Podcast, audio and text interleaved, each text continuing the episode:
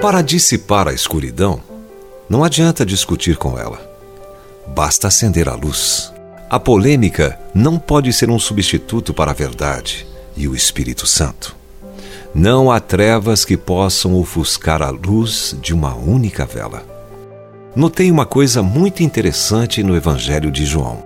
Jesus disse que João era a lâmpada que ardia e alumiava. A luz resplandece nas trevas, e as trevas não prevaleceram contra ela. Houve um homem enviado por Deus, cujo nome era João. Este veio como testemunha para que testificasse a respeito da luz, a fim de todos virem a crer por intermédio dele. João capítulo 1, versos 5 a 7. Fico intrigado com o fato de que, se a luz já estava brilhando, por que precisavam de João?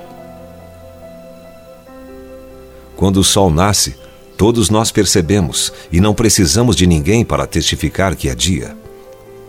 A resposta é: ele não era a luz, mas veio para que testificasse da luz. É um testemunho necessário?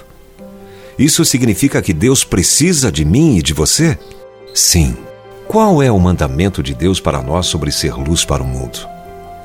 Primeiro, ele nos exorta a sermos uma luz disponível. Vós sois a luz do mundo. Não se pode esconder a cidade edificada sobre um monte, nem se acende uma candeia para colocá-la debaixo do alqueire, mas no velador, e alumia a todos os que se encontram na casa. Assim brilhe também a vossa luz diante dos homens, para que vejam as vossas boas obras e glorifiquem a vosso Pai que está nos céus. Mateus capítulo 5, versos 14 a 16. Então, ele nos encoraja a ter a certeza de que a nossa luz seja boa. São os olhos a lâmpada do corpo. Se os teus olhos forem bons, todo o teu corpo será luminoso. Se, porém, os teus olhos forem maus, todo o teu corpo estará em trevas. Portanto, caso a luz que em ti há sejam trevas, que grandes trevas serão. Mateus capítulo 6, versos 22 e 23.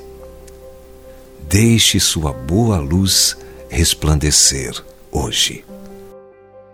Se você foi abençoado com esta palavra, compartilhe ela com alguém.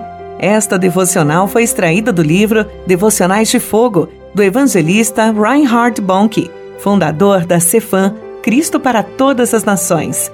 Para conhecer mais sobre a Cefam e seus inúmeros projetos evangelísticos no Brasil e no mundo, basta acessar cfan.org.br ou baixar o aplicativo Cefam Brasil nas plataformas Google Play e Apple Store.